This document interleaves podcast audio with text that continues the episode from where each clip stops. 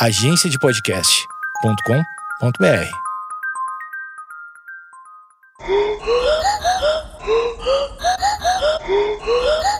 Conta essa história aí, brother. O Diário de Anne Frank. Opa, vamos lá.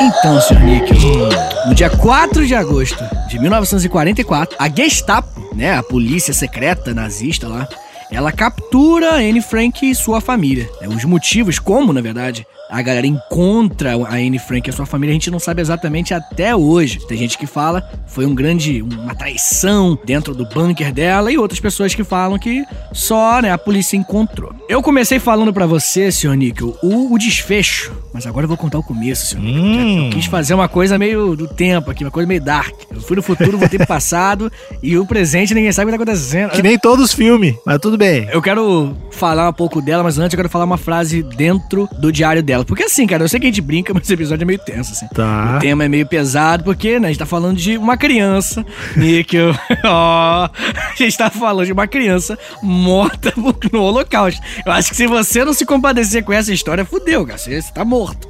Tá Pelo bom. amor de Deus. Tá, beleza.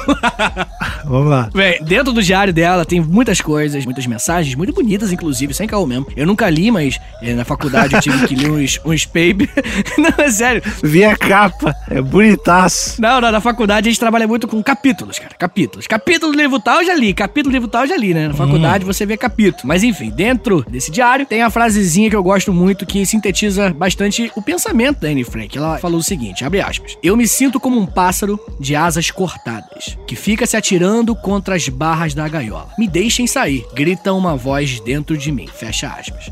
A vida dela, cara, foi uma vida que, obviamente, assim, né? Ela sofreu muito lá dentro, mas só que ela não era uma menina pobre. Isso é uma coisa que a gente tem que deixar claro desde o início. Ela tinha uma condiçãozinha, a família dela, família de empresários e tal, e tinha tudo pra vida dela ser boa. E vou te falar uma coisa, cara. Ela escreveu isso, esse diário, porque ela gostava de escrever. Então, o que vai rolar é que a gente teve o, o nazismo claramente destruindo uma grande artista. Porque ela, pela idade dela, tinha uns 13 anos quando ela começou a escrever o diário, ela escrevia muito bem, cara. Sem caô, assim. As, as, mensagens são muito bonitas. O autoconhecimento dela, a inteligência dela, inteligência emocional, sabe? O que ela tinha sobre si, o quanto ela percebia do mundo, era muito maneiro, assim. Era no mínimo inspirador. Pô, 13 anos, né, cara? 13 anos eu tava lambendo as janelas, né? Exato, cara. Exatamente. 13 anos eu tava fazendo piada de pênis em todo segundo da minha Porra, vida. Eu tô fazendo até hoje. Mas enfim, cara. ela não conseguiu, né, ter esse destino porque os nazistas pegaram ela, ela vai morrer num campo de concentração, inclusive. Mas, né, vamos começar agora do começo. A Annelies Mary Frank, ela era uma alemã judaica. E ela nasceu em 1929 na cidade de Frankfurt, na Alemanha, durante a República de Weimar. A República de Weimar é o períodozinho ali democrático, mais especificamente que o Partido Social Democrata, ele estava na Alemanha depois da Primeira Guerra, antes do menino Hitler chegar e meter o louco. Tô acompanhando. Bem, com poucos anos de idade, ela era bem novinha, ela e a sua família se mudaram para Amsterdã, na Holanda, em 1933. Ah, lá pode tudo, lá pode tudo. É. Até judeu podia existir lá, é. aparentemente. É, não, mas sério mesmo, família dela tinha uma condiçãozinha, então ela falou o seguinte: vamos ficar de longe administrando, né? A empresa e tudo mais. Isso, o motivo, né? A família decidiu meter o pé pra lá e tudo mais, foi porque em 1933 começou a baixaria, né, cara? 33 é o ano. É o ano que o menino ele fica louco e ele acende ao poder lá na Alemanha, né? O Hitler entra no poder oficialmente. Ele já tá dando loucão? Como é que ele tá lá em 33? Em 1933 especificamente, ele toma o poder. Ah. Ele chega ao poder porque ele une os poderes de chanceler, que é algo tipo o poder, poder legislativo, e quando o primeiro-ministro, aliás, o presidente morre, que é o Hindenburg, ele vai lá e faz um grande plebiscito. Ele fala para a população: vocês querem que tenham novas eleições para escolher o próximo presidente, como a lei diz, ou vocês querem que eu una os meus poderes de chanceler com os poderes de presidente do Hindenburg que morreu. E a população, moleque, a população falou muito que sim, cara. A população em peso falou: Isso aí, quero que esse cara aí ele vai mudar isso daí. Quero esse cara aí pra botar ordem na bagunça. Eu acho que o, o que eu mais fico bolado com o nazismo é o, esse tom exótico que as pessoas têm, tá ligado? Pra estudar o nazismo. O nazismo é tipo o serial killer, tá ligado? Uau, o que que é isso? Quantos mistérios, tá ligado? Não, não é mistério, tá ligado? Não tem nada demais. É um grupo de conservador uh, ultra radical, ultra direitista, entrou no poder e é isso daí, tá ligado? Não tem, na época as pessoas apoiaram. Então, assim, não, eu, eu acho que é muito danoso pra própria democracia, inclusive, a gente olhar o Hitler como se fosse essa criatura, sabe? Oh, uma criatura que vem da, das profundezas do inferno. Não, brother. Ele era um ser humano naquele contexto e ele representou a vontade da galera, sabe? Ele não é um cara isolado, entendeu? A história seguiu o rumo dela, só que o rumo ali é um rumo deprimente. Já viu foto do Hitler bebê? Eu vi, cara, eu vi. É, Desde é- cedo você fala. É, tu, tu falar, beleza, não, eu, eu concordo contigo. Não é uma, não é algo que saiu das Exótico. profundezas, não é algo exótico, pode acontecer de novo, mas o bebê Hitler tinha uma cara de pau no cu. Ah, um travesseiro ali resolvia, filha da puta. Porra, velho. Ai, cara, mas enfim. É, o Hitler entra no poder e aí você sabe, né, cara? Os discursos que existiam antes de antissemitismo, eles estavam lá rolando e tal. Os judeus, eles, assim, né, resistiam, não gostavam e tudo mais, mas vida que segue. Né? O, o preconceito ao judeu é uma coisa muito antiga, na Europa principalmente. Só que quando Hitler entra no poder, cara, rola uma parada pesada, né? Porque agora rola o, o, o presidente repetindo esses discursos, tá ligado? É, é o presidente falando, é isso daí, a culpa é do judeu, tá ligado? Antigamente isso era meio que aquela coisa politicamente incorreta, tá ligado? Ah, judeu aí que é culpado, a gente tá passando fome aí, mas, pô, tem judeu ganhando dinheiro. Ah, judeu não, judeu não é aquele cara que, que matou Jesus lá na cruz, ah, tá ligado? Ter um montão de loucura, tá ligado? Que eles vão pegando, que eles vão absorvendo e tudo mais pra justificar o ódio ao judeu em geral, né? Cara, eu- muita gente não sabe disso, mas desde a Idade Média os judeus são perseguidos, tá ligado? A Igreja Católica, isso aqui é bizarro, eu vou te contar. A Igreja Católica tinha um evento chamado Pogrom. Eu, já, eu acho que eu já contei aqui no episódio? Eu acho que não, não conheço a festa aí não. Tá, o pogrom, resumindo aqui, era um dia que o Papa falava. Hoje tem. Pode, pode caçar. E aí você podia ir lá e meter o louco nos judeus, cara. Mas só Tá no ligado? judeu ou geral? Só nos judeus, só nos judeus. Porra, que pau no cu. Sim, e aí uma coisa interessante, o pogrom, ele acontecia uma vez por ano, assim, mais ou menos. Quando rolava o pogrom, os cristãos, né, que eu tô falando de, de feudos, né, tô falando de, de Idade Média, os, o- os judeus, eles colocavam os seus pertences, o seu ouro, os seus, enfim, suas joias, dentro de, de esconderijos, dentro de paredes, tá ligado? Enfim, ele tinha vários esconderijos. E é exatamente isso que vai, né, se tornar uma cultura hoje dos judeus da questão do, do dinheiro, né, cara? De se preocupar muito com dinheiro. O, o- tanto que quando rolou o Holocausto, né, que é esse momento que a gente tá estudando aqui com a Anne Frank, os judeus, eles esconderam vários bagulho dentro dos campos de concentração, bro. Muitas pessoas não encontraram. Depois que acabou o Holocausto, que os judeus foram pegando de volta, assim, tá ligado? Várias, vários ouro, várias joias, tá ligado? E vários Miguel. Os caras eram bons de Miguel, tá, fi? É, mas, mas é, na necessidade ali, esconder o reloginho depois, né? Dá pra trocar pra outras coisas, faz sentido. Sim, cara, dentro do campo de concentração, essas. O relógio, essas coisas, era uma moeda de troca, né? É, e o cara hoje em dia entra no presídio com o iPad no, na bolsa, dá pra entender. Mas enfim, meu rei, a gente tem esse momento, então. Alemanha com o presidente falando, até é culpa do judeu mesmo, isso daí, vamos mudar isso daí. E aí a galera chegou e falou, beleza, né? A família do, do Anne Frank falou, beleza, eu acho que, né, uh, vamos embora, vamos pra Holanda. Ficaram lá na Holanda um tempo e tudo mais. Só que aí, em 33, o Hitler chegou ao poder. Em 39, a vai, vai começar o- a dança. Vai começar o, o grande, o grande baile, a Segunda Guerra Mundial. Né? E a Segunda Guerra Mundial, quando começa, ela começa com uma expansão alemã. Que a Alemanha vai invadir a Polônia, a cidade de Danzig. E aí aquele, aquilo ali já mostra quais seriam né, os próximos passos do Hitler, que é uma coisa chamada teoria do espaço vital. O Hitler acreditava que para a Alemanha ser o maior país do mundo e tudo mais, a Ale- a Alemanha precisava obrigatoriamente ter mais espaço. Ela percebeu que um país sem território em grande quantidade é- está fadado a ser um fracasso. E aí ele percebeu, beleza, vamos dominar esses países aqui. Aí começou a né, se expandir. E dentre os países que ele vai se expandindo, estava lá a Holanda. Não sabia que isso tinha rolado, que a galera tinha invadido a Holanda. Sim, a Europa inteira, velho. A Europa inteira, praticamente toda a França também, sabe, é, é dominada pelo, pelo Hitler. Acho que, se não me engano, em 1941 ou 42, a Europa praticamente toda, tá ligado? Perdeu a guerra, assim. A França perde a guerra, só ficou a Inglaterra. Tem um momento da guerra que é a Inglaterra sozinha contra o Hitler e todo mundo, assim. Aí, Ben Affleck, né, você sabe, Pearl Harbor.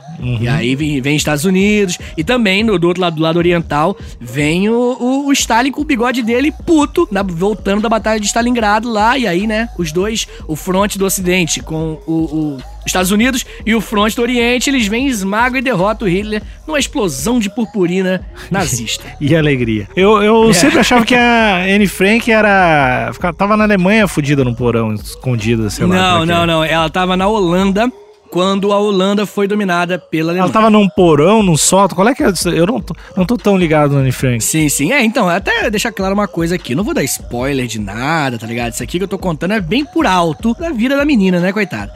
Ela, quando começou isso, né, quando invade a Holanda, quando os nazistas invadem lá, a gente tem uma decisão tomada pelo pai da Anne, né? Ele se isola, ele junta uma galera, se eu não me engano, eram, eram funcionários dele mesmo, na casa de um funcionário ou de uma funcionária, não sei. E eles criam meio que um anexo secreto. Anexo secreto, inclusive, é o nome do primeiro livro da Anne Frank. Quando vai sair o livro, né, do Diário da Anne Frank, não saiu com esse nome, saiu como, é, acho que, ou Anexo Secreto, se não me engano, algo do tipo assim. Enfim, quando saiu, aliás, quando eles foram pro Anexo Secreto, né, era dentro de um edifício comercial e tudo mais, e eles dividiam com outra família esse rolê.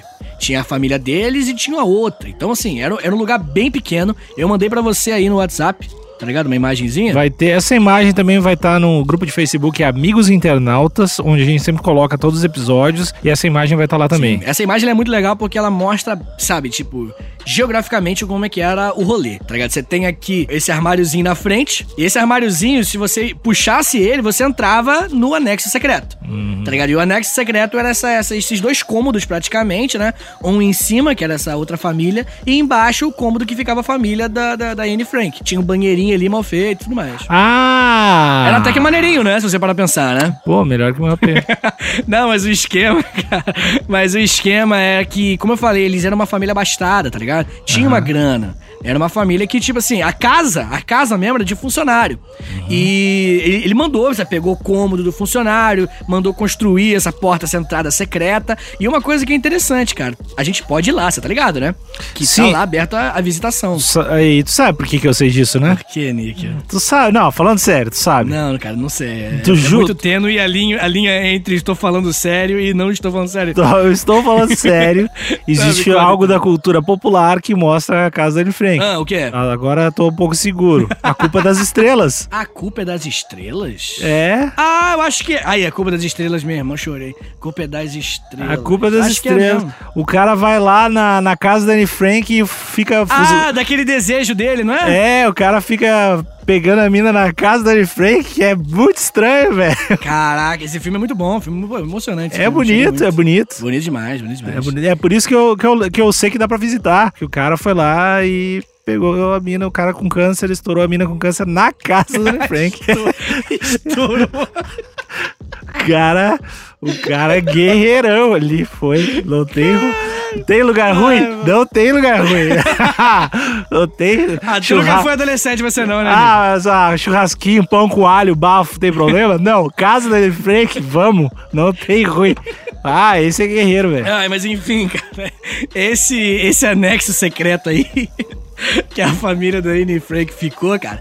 É, fica, ela ficou lá, tipo, mais ou menos por uns dois anos. E foi nesse período que ela escreveu o diário dela.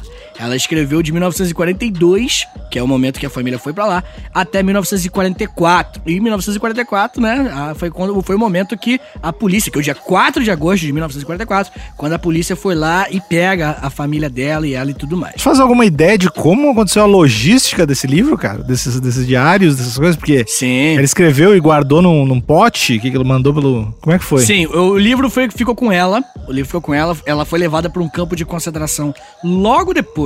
Na hora que a polícia pega, pega ela, né? A Gestapo pega ela, ela, ela leva o livro junto e leva para o campo de concentração. Mais especificamente, o campo de concentração de Belzen, que ela lá fica lá na Alemanha mesmo, assim. Inclusive, cara, isso me lembrou, eu, eu lendo sobre esse, esse tema, me lembrou, cara, o quadrinho mais emocionante que eu já li na minha vida. O manacão do Cascão. Fale-me sobre, por favor. Eu te interrompi com uma piada de mau gosto infantil Eu não Tudo bem, mereço, tudo não bem. mereço sua atenção, professor. Me tira da aula. Cara, toda turma tem tipo um aluno assim, você tá ligado, né? Tem esse aluno que eu falo, um história emocionante, almanac, não sei o quê, tá ligado? Sempre tem, né? Mas eu adoro esse aluno, eu não tenho nenhum problema com ele, não. Eu Tá. rio pra caramba com ele. Justo, tá? justo. Eu sou professor descolado. Fala aí, jovem. Qual o professor jovem? Fala, fala mais sobre esse quadrinho, Deus o Liveson. É o Mouse, não sei se você já ouviu falar. Ele ganhou aquele prêmio, como é que é o nome daquele prêmio? É o Eisner, que é um prêmio assim que nunca, que é só pra livro e foi o primeiro pra ir pra um quadrinho e único até hoje.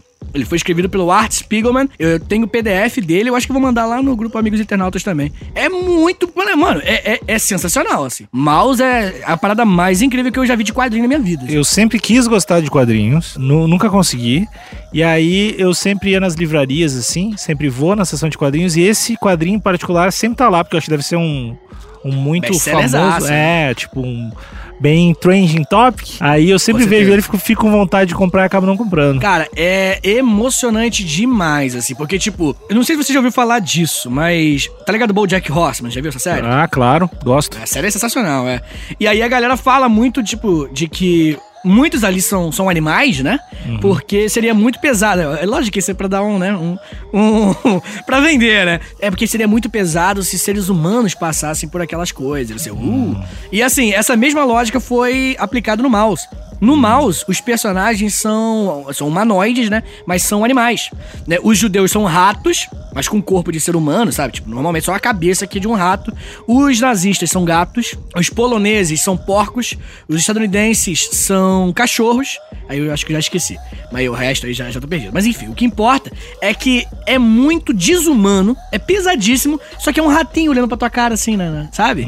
E aí você fica meio que confuso. Só que, cara, tem um momento em específico. Isso aqui não é spoiler, porque é só um detalhe.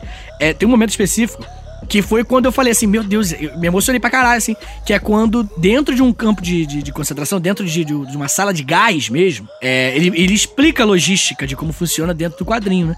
E aí ele fala, né, que assim, um- é um guarda nazista falando pra outro. Ah, a pior parte agora. Aí por quê? E aí o personagem ouvindo isso, né? Porque acabou de ter uma sessão e a gente trocou de, de turno. Ah, mas qual é o problema disso? O problema é que quando a gente troca de turno, logo depois de uma sessão de gás, a gente não consegue entrar dentro da, da, da sala de gás. Por quê?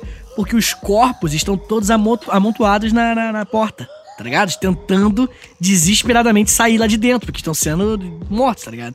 E aí mostra, assim, a- perderam as unhas, tá ligado? Cara, é, pesa- é- é muito pesado, só que é um ratinho, entendeu? E essa confusão é maravilhosa, assim, nossa. Câmara de gás é desgraçado, né? Nossa, velho, isso aí é coisa inexplicável, assim. Como é que eu posso dizer? Nunca antes foi tão desumanizado um grupo social, tá ligado? É, até uma galera. Acho que assim, o nível é muito grande, cara. Porque, tipo, até pra matar, eles pensaram como que a gente mata com menos gastos, como é que a gente mata de maneira mais limpa.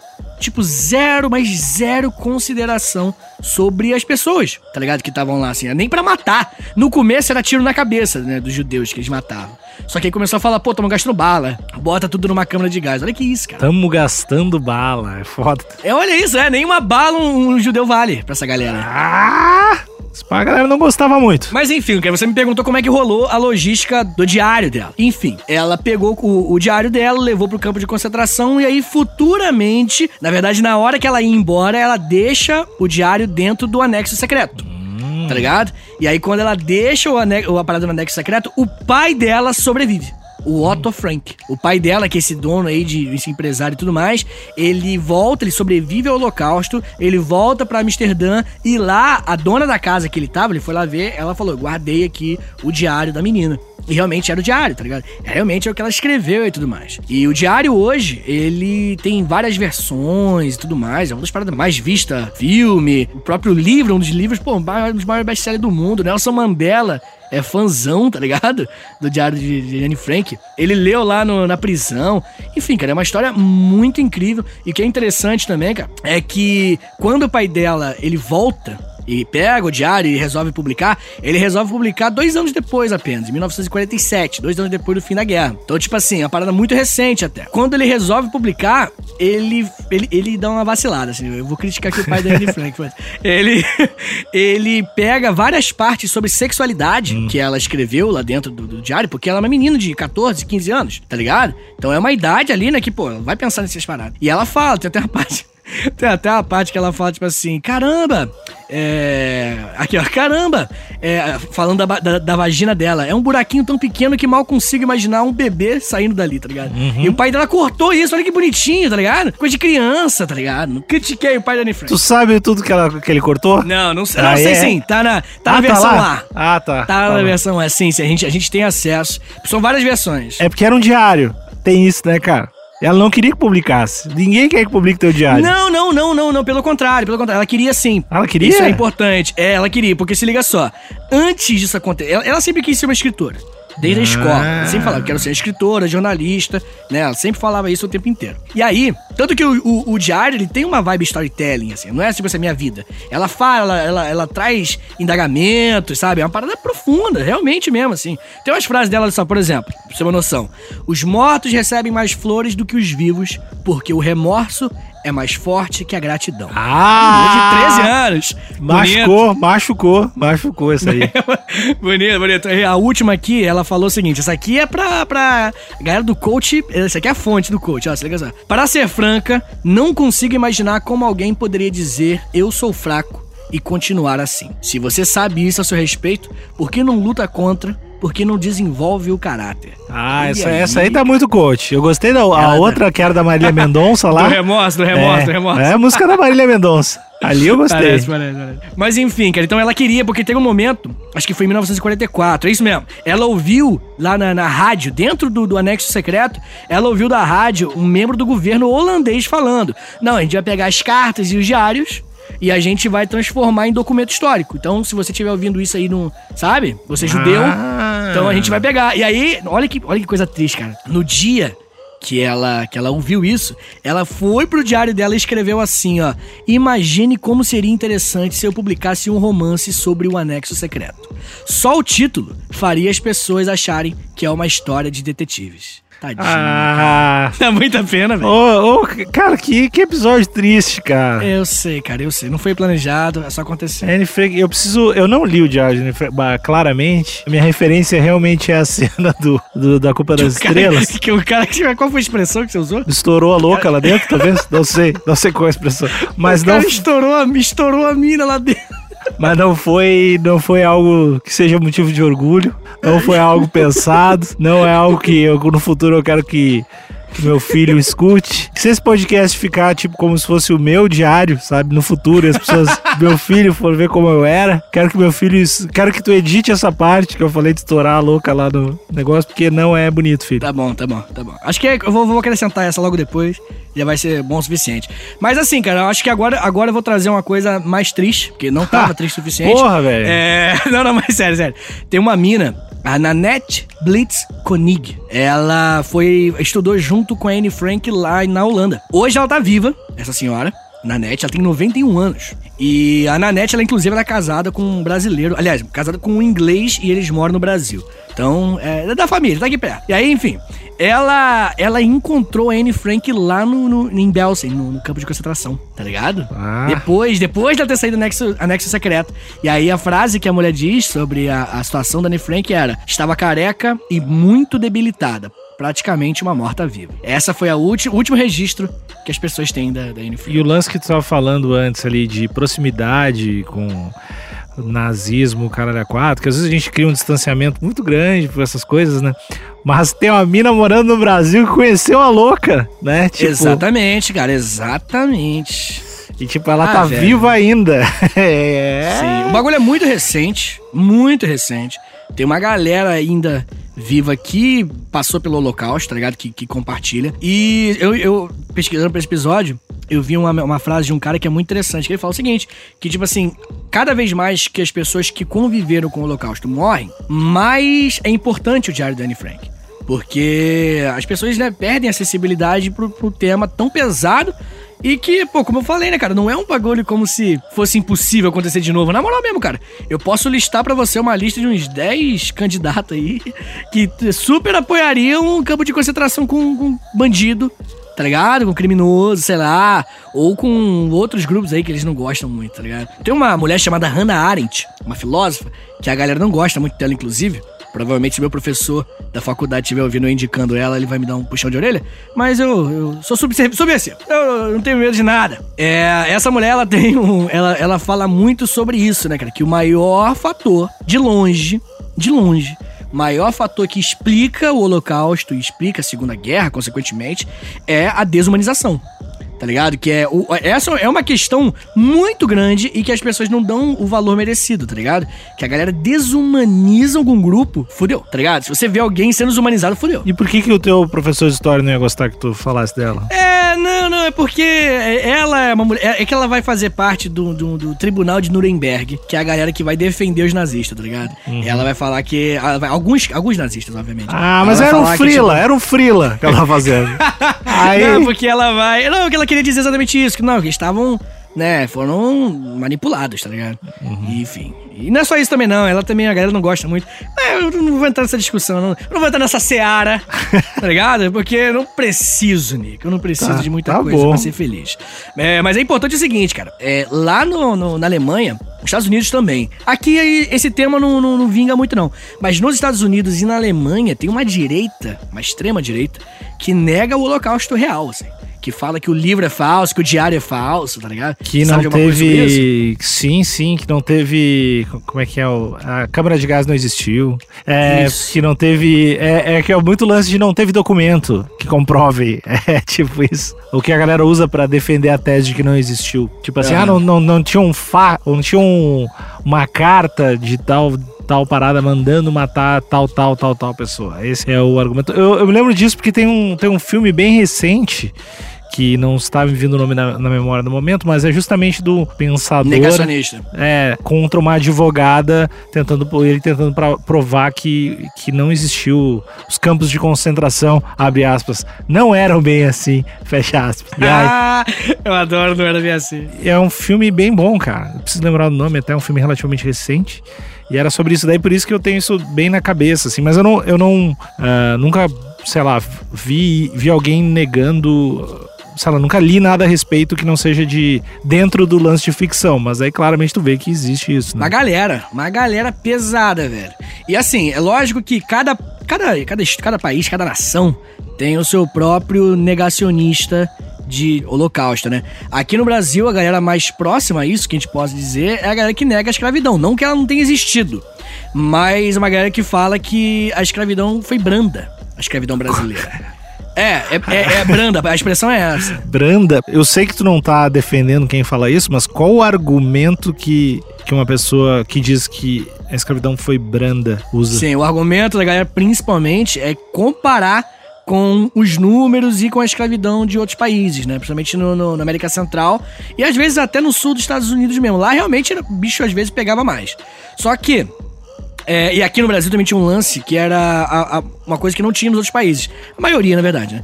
Que eram algumas pessoas escravizadas se tornarem meio que parte da família, tá ligado? Tá ligado aquela galera que faz story com, com a empregada negra? Sei. Tá ligado? sei. Algo nessa, va- nessa pegada, assim, que, ah, é da família. Eu vi um esses dias que foi maravilhoso. Que, tipo, a mina comemorando, ah, ela voltou. E a empregada negra é, participando do story, limpando com, com, com um paninho na mão, assim. Bagulho deprimente, assim, tá ligado? A, galera, a galera não entende, Nico. A conexão das coisas, tá ligado? Você acha que por que, por que a maioria da população pobre no Brasil é população negra? Não tem nenhuma, não, nada a ver com, com século de escravidão, não, nada. Pelo amor de Deus, cara. Tá, sei lá. Eu, eu, não, eu não vou começar a ficar puto, não. Ma- é, mas o, o argumento do, do cidadão que nega a escravidão é tipo comparar com outra parada que talvez tenha sido mais extrema e aí fala que aqui é mais brando e que aqui, Sim. pô, que filha da puta. É igual o Lobão, né? Lembra do Lobão? Que agora o Lobão ele mudou de time, né? Porque o Lobão é assim. É, o Lobão ele vai pra lá, vai pra cá. Que ele falou, né? A ditadura militar arrancou meia dúzia de unha. Eu não sabia, não, não sabia. É. Não, não sabia, não sabia. Ah, então é isso, cara. Essa é a história do diário de Anne Frank.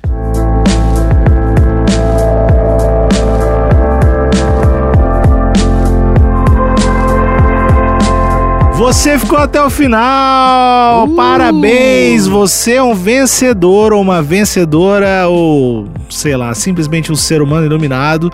E, e a gente gostaria de, de agradecer do fundo do nosso coração Uh, eu não sei porque que eu tô falando assim hoje. Mas muito obrigado por ficar até o final.